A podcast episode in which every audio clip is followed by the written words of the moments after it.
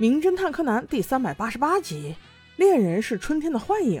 感谢怪盗 JD 帮我们提供文稿，第三百八十八集写的非常不错，我喜欢，谢谢你啊！我们开始吧。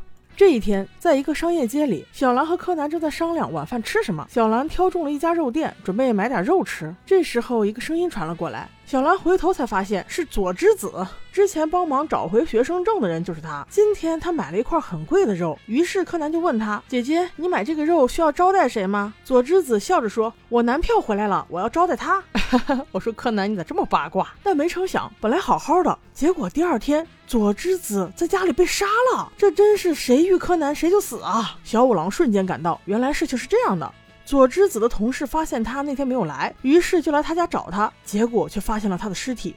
根据法医报告，死者的死因是后脑遭受重击，凶器就是桌子上摆的铜器装饰品，死亡时间就是昨天晚上七点到八点。死者家餐桌上摆的吃的东西都没有吃完，推测应该是她招待男友的，因为他俩的谈话刚好被邻居听到。所以大家都知道是她男朋友回来了。根据这个，小五郎推测是她男朋友杀的人，因为如果是别人，她男朋友肯定会报警呀。这个时候，高木警官接到了一个电话，说是指纹报告出来了，所有东西上都只有死者的指纹，并没有别人的指纹。这更让毛利先生坚信他的推测。小兰却是一脸的不可置信，各种澄清说肯定不是她男朋友杀的。据警方所知，死者的男朋友只有每个月的二十五号才会来找他。高木警官决定走访一下邻居，看看有没有新的线索。小兰也一起跟着去了，结果还真的找到了一个证人，那是一个酒馆的小哥，说是看到死者的男朋友昨天晚上八点左右从公寓里慌张的冲了出来，与他擦肩而过。高木这会儿就奇怪了，为什么人家公寓的人都没有看见这个人，就你看见了？小哥连忙解释道：“哦，那是上月的二十五号的时候，我看见她与她男朋友在阳台上拥抱来着。”我说：“小哥哥，就你眼尖吗？别人都没看见，就你看见了。”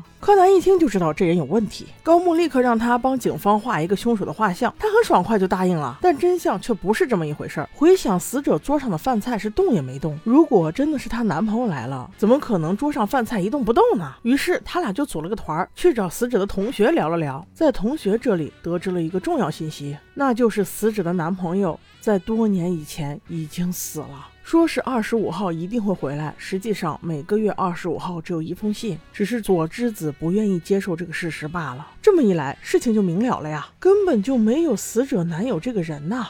那那位小哥看到的会是谁呢？又或者说他为什么要撒谎呢？答案不是呼之欲出了吗？凶手就是他。原来事情是这样的，死者因为怀念男友，每个月二十五号都要演一出独角戏。凶手之所以要画蛇添足，就是不知道这件事情。为了转移警方的注意力，原来他也喜欢佐之子。一个月前表白的时候，佐之子把他给拒绝了。这又磨了一个月，看还是没有什么进展，一气之下竟然追到了佐之子的家里，并且一言不合还用花瓶砸死了他。我的妈呀，你这是追求吗？你这是追杀呀！当柯南和小兰把所有的事情都告诉高木警官之后，目前他们。缺的就是关键性证据了，这一点倒是不怕，因为有柯南。他发现死者的抽屉里竟然被翻过，尤其是现金都不见了。于是高木就带着鉴识科的人员去找了小哥，在查到他所使用的现金有死者指纹的时候，凶手终于说出了所有的真相。